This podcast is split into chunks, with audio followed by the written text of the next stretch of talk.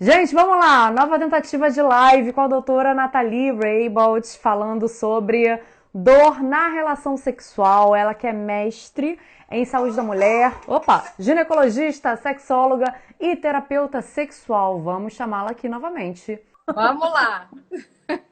Então, eu estava falando aqui, eu comecei a explicar sobre os tipos de dor.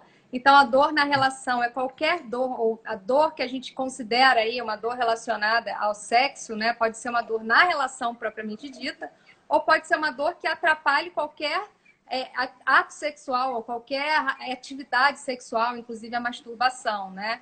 Então, a dor uhum. na vulva, por exemplo, que eu estava explicando, que é a vulvodínia, que é uma dor que pode acontecer até fora da relação sexual, mas que acaba atrapalhando, né?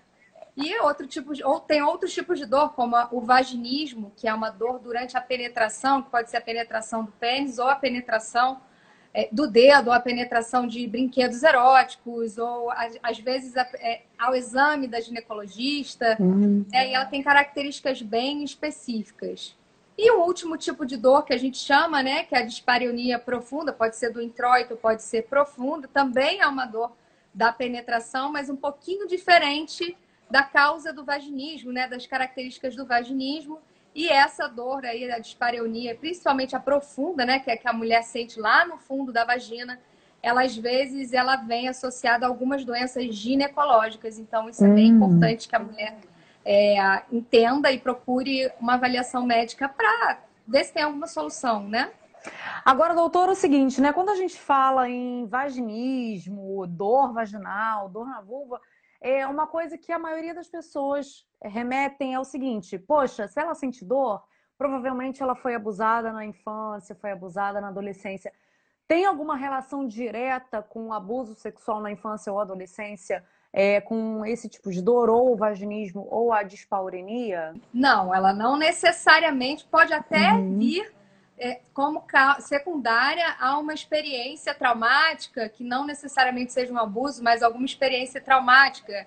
Até mulheres que estavam numa situação de sexo consensual, mas passaram por dor ou passaram por uma expectativa diferente, né? Ou não estavam fisicamente preparadas para a penetração e acabam passando por uma situação de trauma, podem ter a dor. Mas não é só o trauma físico que leva a essa dor. Qualquer experiência, até psicológica, que é, não seja pessoal, mas algo que ela tenha observado, ou hum. visto, ou imaginado, né? Não precisa nem ter vivido propriamente, né? Não precisa ser uma realidade, também pode levar aí a causas de dor na relação.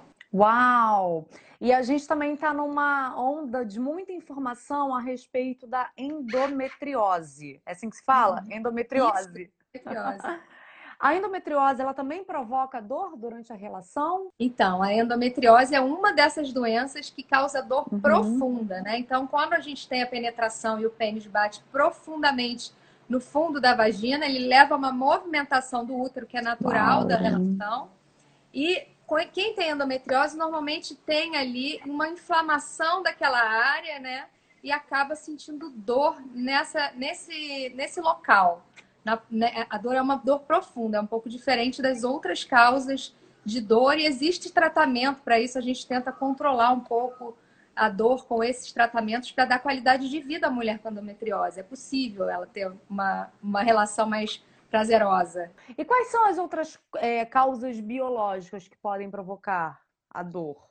Olha, infecções também são causas de dor, né? Infecções uhum. que podem ser infecções do útero e do colo do útero, né? Então, infecções mais profundas, mais altas.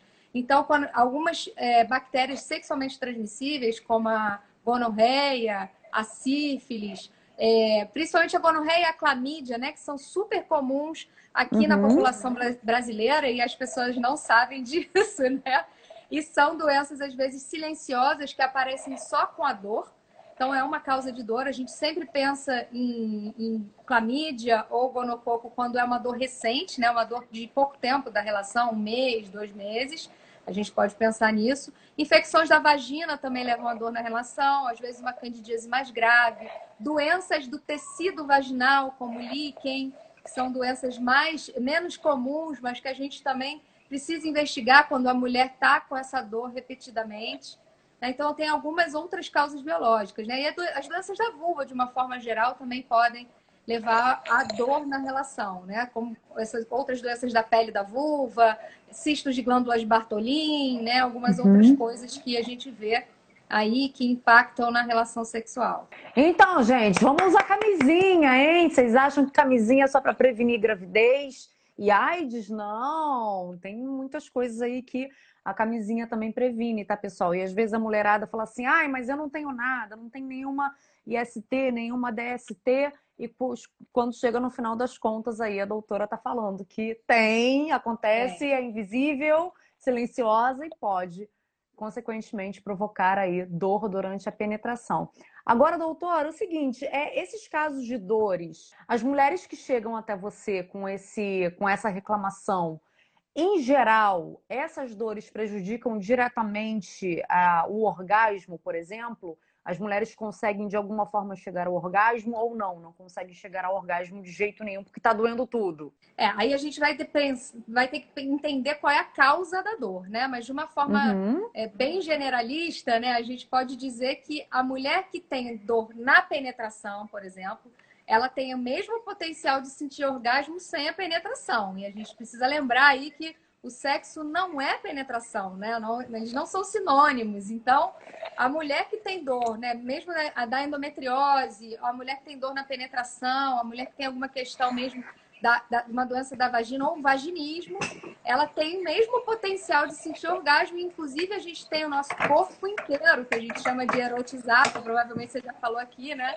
Então, a gente Sim. tem o nosso corpo inteiro a ser trabalhado com sensações e a gente sabe que agora, recentemente, é, é, morreu a cientista que é responsável pelo relatório Height, né, que é uma, uma pesquisa com mais de 3 mil mulheres dos anos 70 e que mostrou que a penetração é indispensável para o prazer, é dispensável. Dispensável. É dispensável. Então, isso também foi um grande, né, lembrando dela que faleceu agora no início de setembro, isso foi um grande marco na sexualidade, porque ficou comprovado que sim, as mulheres podem ter muito prazer independente do parceiro ou né, com, as, com o estímulo clitoriano. E a gente vê em todas as pesquisas isso, né, Mariana? Que as mulheres que conseguem ter orgasmo na penetração, na verdade, elas aprendem técnicas e têm uma habilidade maior em se estimular ou, ou se colocar ali na relação de uma forma em que elas estimulem o clitóris, né? Então, isso é bem importante Boa. que elas saibam é, para chegar ao orgasmo, né? Então, a gente tem que desmistificar essa coisa de, ah, não consigo penetração, não consigo ter prazer, né? Não. As mulheres têm o mesmo potencial de ter prazer e mesmo mulheres que gostam de, de penetração podem desenvolver a capacidade de ter prazer de muitas formas diferentes. Boa, gente. É o que eu sempre falo aqui no Sexência. Sexo não é penetração, pessoal. Tá vendo? Não sou eu que estou dizendo, é a ciência. É. A Jo está perguntando o seguinte: e quando a mulher não tem infecções, mesmo assim sente dor nas trompas? A mulher uhum. consegue identificar se ela está com dor nas trompas ou no útero? Porque para mim é não. é tudo tão, tão juntinho, tão pequenininho. Não, não tem como. Uhum. não tem como. É uma dor pélvica, né? Toda dor pélvica a gente precisa investigar causas ginecológicas e às vezes a dor pélvica nem tem causa ginecológica, né? As, as doenças intestinais, síndrome do intestino irritável, constipação intestinal, qualquer coisa que, que acometa ali a parte mais baixa do intestino também pode dar dor pélvica. Agora, a dor Ai. na relação, isolar a trompa do ovário, do útero, né? Eles estão muito ali próximos, como você está dizendo. E uhum. o ovário, ele, ele pende, ele cai ali por trás do útero, as trompas também estão coladas, assim, muito próximas do útero na anatomia. Então, não dá para dizer que a dor é na trompa. Agora, na imagem, né, se você fizer uma investigação, você pode identificar algumas vezes inflamação na trompa, especialmente, especificamente, né? Não, eu estou dizendo isso porque, embora minha primeira graduação seja em jornalismo, eu cheguei a fazer dois períodos de fisioterapia, bem meus 17 anos. E eu lembro que na aula de anatomia, quando eu vi o útero, falei, no útero, é, o útero, eu falei assim, gente, não, que isso? Tá diferente dos livros. Isso aqui não, não, não, não. Essa anatomia aqui tá errada. É quase que é imperceptível, porque é muito pequenininho e as trompas são assim para trás, né? Não é que nem nas Isso. fotos que elas são assim, né? Completamente a diferente. A trompa, na verdade, ela é um, ela é uma, um tecido assim super delicado e molinho, né? Uma coisa que Isso. cai ali, ela não é, é muito difícil. A gente, na verdade, não qualquer coisa na pelve, a gente identifica mal a, a, a, a, origem da dor. Normalmente a gente sente uma dor mais difusa, porque é, os tecidos não, não, tem, não, não são capazes de te dar essa percepção exata. É claro que, por exemplo, a dor da ovulação, a gente sabe que é da ovulação, então tem alguma coisa acontecendo no ovário, mas às vezes, na verdade, a dor não é no ovário, por exemplo. A dor é do líquido uhum. que caiu dentro da cavidade e irritou a pelve da dor. Então, é só para dar uma ideia de que assim, a dor ela é difusa, né? Ela não é, a gente não consegue separar, a gente consegue localizar às vezes, né? Mais para direita, mais para esquerda, mas não dá para saber se é da trompa ou se não é. Para todos esses tipos de dores, para tudo tem cura? É, assim, a gente em alguns casos não consegue eliminar completamente a dor, nem resolver completamente o que causa dor, mas na maioria dos casos a gente consegue melhorar muito a qualidade de vida da mulher e consegue também trabalhar a sexualidade para que ela tenha prazer, né? entenda a, a, a, amplitude do prazer, né? que não é só, como, você, como a gente já falou, a penetração, e ela consiga né, explorar um pouquinho outras possibilidades. Então, por exemplo, a endometriose, na maioria das vezes, a gente consegue né, trazer conforto, um controlador. Às vezes, a gente precisa de cirurgia, quando a dor é muito intensa, mas nem sempre a gente consegue resolver. Aí vai depender do que, do que a mulher deseja, né? Muitas mulheres que desejam filhos não vão poder fazer uma cirurgia muito definitiva, né? A dor do vaginismo é uma dor que dá para ser tratada também mas que é um processo muito individual, que a gente sabe, uhum. né? E que requer aí um trabalho muito é, específico da própria mulher. Né? Então, a mulher com vaginismo precisa estar muito engajada no trabalho e, e às vezes isso leva um tempo, mas é possível sim curar, se curar do vaginismo, assim como da vulvodínia e as doenças né, físicas, biológicas, as causas infecciosas, as causas da pele. A maioria delas a gente também consegue resolver quando causa dor. E nos casos que você falou, né, que é, consegue melhorar, mas não cura completamente.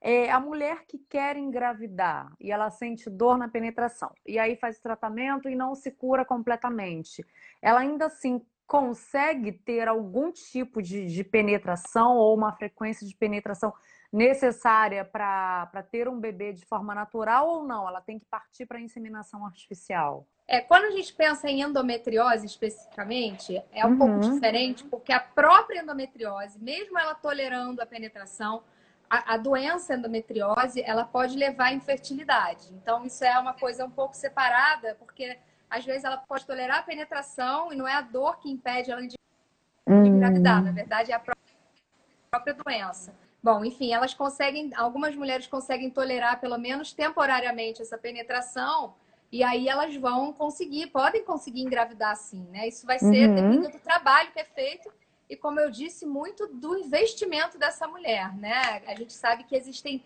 gravidades diferentes, né? Às vezes é um, um vaginismo mais grave, outras mulheres têm vaginismo, mas conseguem tolerar a penetração né? Só não tem muito conforto. Aí vai depender uhum. muito é, da especificidade de cada caso, né? Algumas Boa. mulheres não toleram mesmo a penetração de jeito nenhum. E é importante também que elas saibam que elas podem recorrer sim a uma inseminação e que na sedação a gente consegue inserir é, o óvulo fecundado dentro do útero ou fazer uma inseminação intrauterina, que na verdade não é a fertilização in vitro, né? Colocar o sêmen dentro do útero algumas vezes. Então, existem alternativas, né? Existem alternativas para gestação. Olha, eu acho que agora eu vou conseguir uma cliente para você. De cota está falando assim: é complicado, sinto dor na penetração. Já fui a vários médicos e nenhum me diz nada de concreto e nem resolvem o meu problema.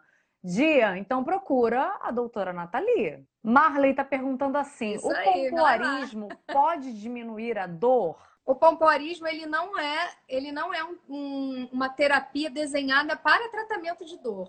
Não é o pompoarismo que resolve a dor, mas a fisioterapia pélvica, de fisioterapia, né, que algumas pessoas chamam de pompoarismo porque não conhecem tão bem, mas existem muitas técnicas em fisioterapia que podem sim resolver aí a dor, a dor do vaginismo, a dor vaginal, né? Então melhoram sim. Olha, esse povo aí do pompoarismo, toda vez que eu vou dar alguma palestra e falo assim, gente, olha só, vocês precisam pro procurar fisioterapia pélvica, um fisioterapeuta especializado, blá blá blá. O povo do pompoarismo só falta me esganar. me esganar, mas a doutora eu acho que tem completa razão nesse sentido, tá, gente? Porque a gente está nessa mo moda de pompoarismo para cá, pompoarismo para lá, mas não é qualquer mulher que pode praticar o pompoarismo ok, o legal é assim, se você sente que tem algum problema, principalmente né, a, o vaginismo ou a dispauri... Vaginismo, então, se você faz pompoarismo, já era. Porque como, vaginismo é, é a contração é involuntária. Uhum. Se você... E o pompoarismo é para você praticar justamente esse, essa contração, ter o controle. No caso do vaginismo é o contrário, né? A gente tem que praticar o relaxamento, é, né? É muito relaxamento, muito exercício de técnica de relaxamento para você conseguir né, controlar o seu corpo que está tendo um movimento involuntário, como você falou. É o contrário. É o contrário, exatamente, gente. Então, antes de procurar um pompoarista, vocês precisam verificar o que de fato vocês têm, né? E aí a gente tem os nossos ginecologistas é, para nos orientarem. E aí, na dúvida, se você acha que o seu ginecologista não está batendo muito bem aí com o teu problema, procura a doutora Natalina, não custa nada. A Paula está perguntando aqui: a mulher consegue se curar do vaginismo sem fisioterapia? Apenas com mudanças de pensamento, ou seja, mudanças no seu psicológico? Olha, eu, eu, sou, eu sou da seguinte opinião: eu acho que tentar tratar qualquer questão de sexualidade num lugar só, você vai tratar de forma incompleta. Então, uhum. a sexualidade ela é muito complexa ela tem muitos fatores aí que interferem na, na vivência da sexualidade. Se você tem uma questão, provavelmente você vai ter que ser avaliada pelo ginecologista, pelo terapeuta, psicoterapeuta e pela fisioterapeuta, né? Então, essa é a maneira que a gente conhece, né? A terapia interdisciplinar é a maneira mais eficaz de tratar as questões sexuais relativas à dor. Porque às vezes você consegue até, por exemplo, resolver seu problema da dor no fisioterapeuta, né? Ou na médica. Mas a vivência de uma dor crônica, ela é uma vivência traumática, né? Então, como que você vai voltar a ter conforto, mesmo você sabendo que lá na fisioterapia você não tem dor? Então, o que a gente às vezes percebe, né, Mariana, é que a fisioterapeuta trata a, a dor e a mulher consegue uma penetração no set do, da fisioterapia, mas em casa não consegue, porque tem que trabalhar a parte Sim. da psicoterapia. Então, da mesma forma, eu acredito que fazer a psicoterapia é indispensável, é necessário, né? Porque você também precisa de um autoconhecimento, é preciso se informar em, em locais que você tem acesso à educação sexual para você entender um pouco mais da sexualidade, porque você provavelmente não teve acesso a isso, né? E a gente está aqui para isso, né, Mariana? Com e... certeza. Exato. E é preciso também a fisioterapeuta, porque a fisioterapeuta, ela trata mesmo a parte neurológica, né? A gente não pode esquecer que a uhum. dor, ela é um evento neurológico. E o que a fisioterapeuta faz é diminuir a resposta daquele neurônio, que é a dor, né, naquele ponto, trabalhando esse ponto de outra forma. Né? Então, você vai educar o seu corpo para interpretar uma sensação diferente. Por isso que eu acredito que não tem uma coisa só que resolva. Eu acho que tem que ser Exatamente. uma coisa mais ampla e mais interdisciplinar. Boa! Ó, oh, o Kleber disse que chegou aqui atrasado, né? Kleber e Nani, então deve ser a Nani. É, você pode explicar novamente o que é vaginismo, por favor? Sim, sim. Então, o vaginismo é uma contração dos músculos da pelve né? Então, a vagina ela é envolvida por músculos pélvicos de muita força e o vaginismo é uma contração não controlada pela mulher, ela não consegue é, reagir, né? não faz, fazer diferente. E essa contração leva a dor na penetração, porque ela é como se ela reagisse à penetração, ela não consegue relaxar. E é muito importante que ela entenda que é involuntário. Então não adianta o parceiro falar para ela relaxa, relaxa. Ela não a mulher que tem vaginismo não consegue relaxar. Às vezes a contração da pelve também pode ser acompanhada pela contração da coxa. E a mulher fecha a perna. É involuntário, não dá para controlar. Você vai precisar trabalhar essa resposta né, no, no, nos, nos profissionais aí que eu já citei, habilitados, para você conseguir tolerar uma penetração. Ó, oh, o Marley está falando aqui, para mudanças psicológicas, a meditação é o melhor remédio. Olha, se você conseguir meditar e na sua meditação você alcançar as ferramentas de, de terapia sexual, que eu acho um pouco improvável, tudo bem, vai em frente, mas não confia não, tá, Marley? O ideal mesmo é procurar aí essa equipe interdisciplinar com terapeuta, psicoterapeuta, fisioterapeuta e gine ginecologista aí, para o seu caso. É, a Dicota está falando aqui. Essa dor pode ter alguma relação com fibromialgia? Pode. pode sim, porque na verdade a, fibromialgia é uma síndrome de dor crônica. Né? Então, a uhum. mulher que tem fibromialgia pode manifestar uma característica de dor crônica, tanto como vaginismo quanto como vulvodínia, mas não é uma associação necessária. Né? A gente vê que a, a, a, as características da vulvodínia e do vaginismo podem bater com as características da, da fibromialgia, mas não são necessariamente andam juntos. Mas existem uhum. mulheres que têm essas mesmas características características e manifestam as duas simultaneamente. E nos casos é, das mulheres que estão aí no climatério, chegando na menopausa, elas têm muita reclamação também de dor, porque é, eu sei que uma das características dessa, dessa fase da vida da mulher é a redução na lubrificação vaginal, que também, penetrando ali, a mulher vai sentir um pouco de dor.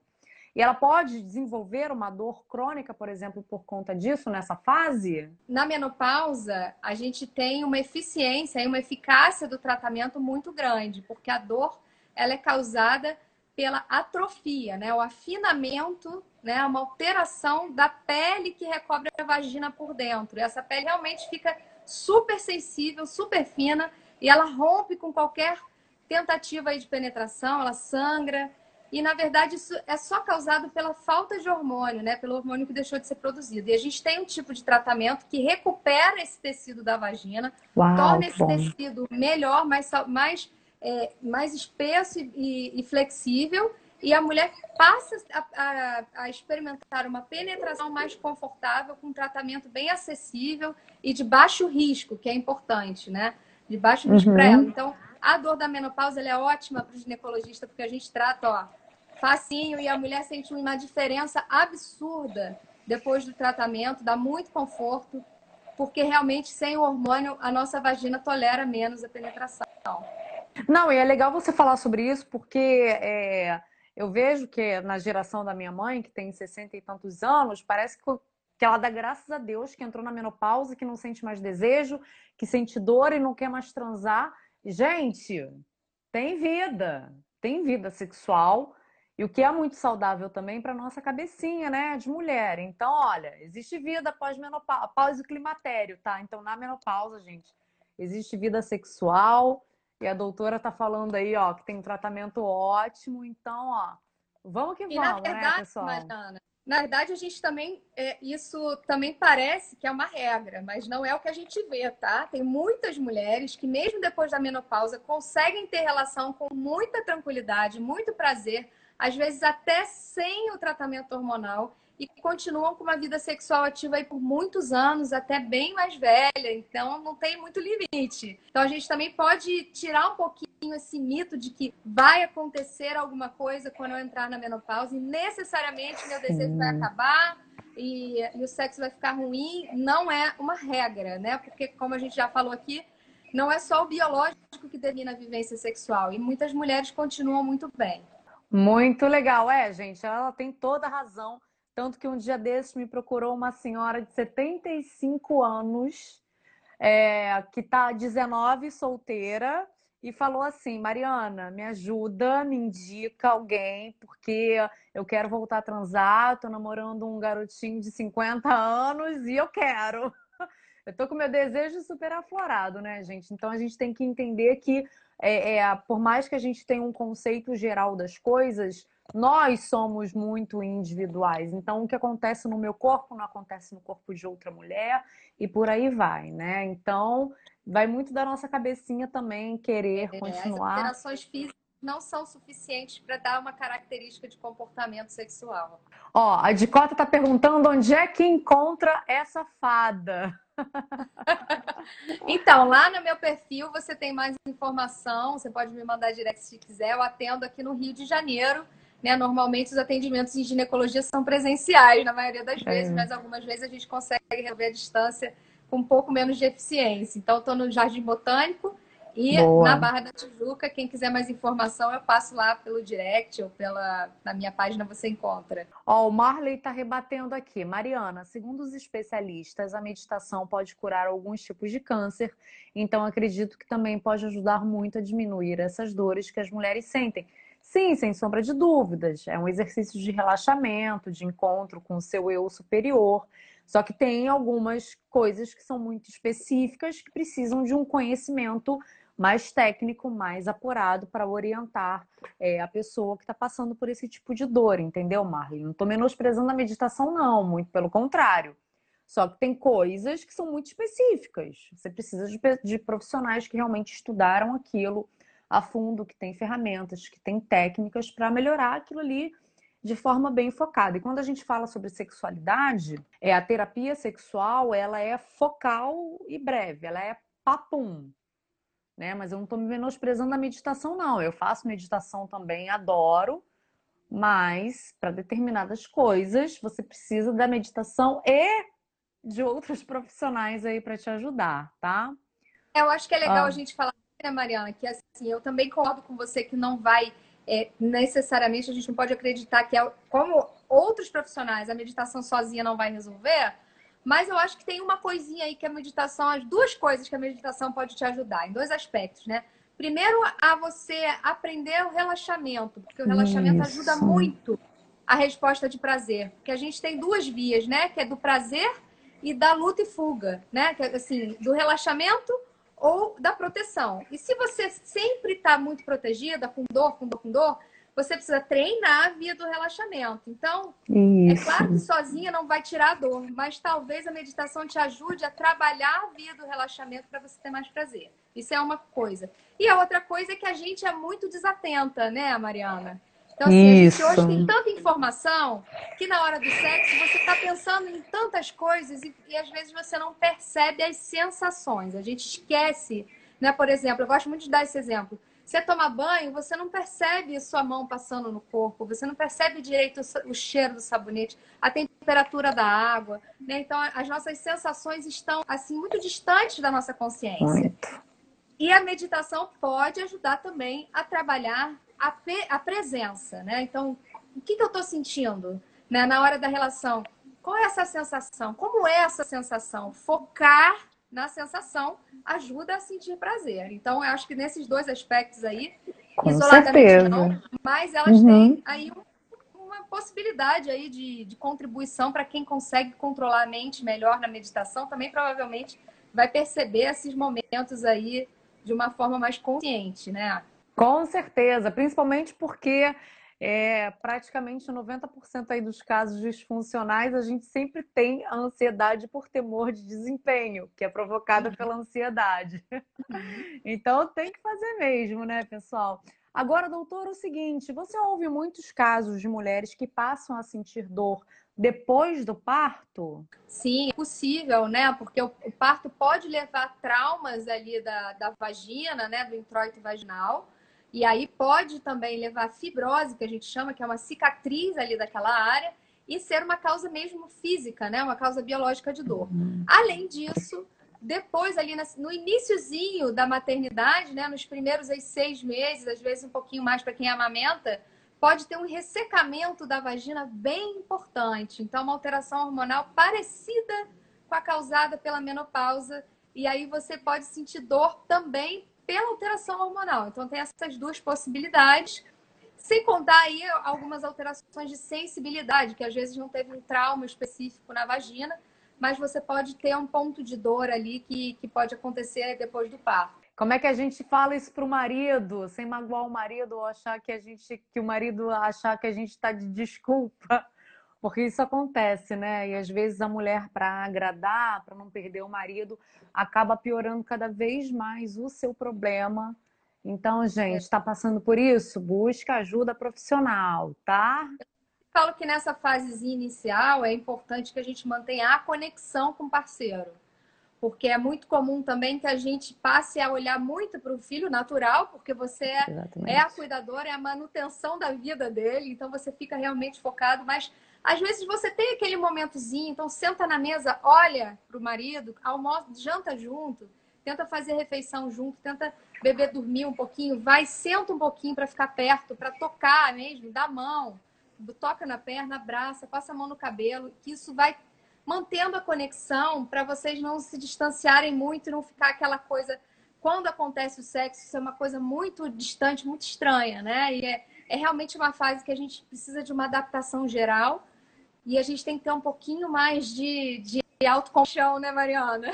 Não, com certeza. E pensar em nós, né? Porque nós somos é, mulheres, mas sempre mantendo um diálogo com o marido, porque se tiver alguma Isso. coisa ali que está errada, que está provocando dor, tem que parar e procurar o seu ginecologista para ver aí, conferir se está tudo bem. É, Marley está falando aqui, tomar banho de olhos fechados ajuda a estimular o cérebro, sim, o cérebro, o autoconhecimento, o autoconhecimento corporal também. Tem uma, uma técnica de terapia que a gente brinca aí na hora do banho, mas eu não posso falar nada porque eu ainda não sou terapeuta. Doutora, muito obrigada mais uma vez. Gente, eu fico por aqui. Gratidão pela audiência.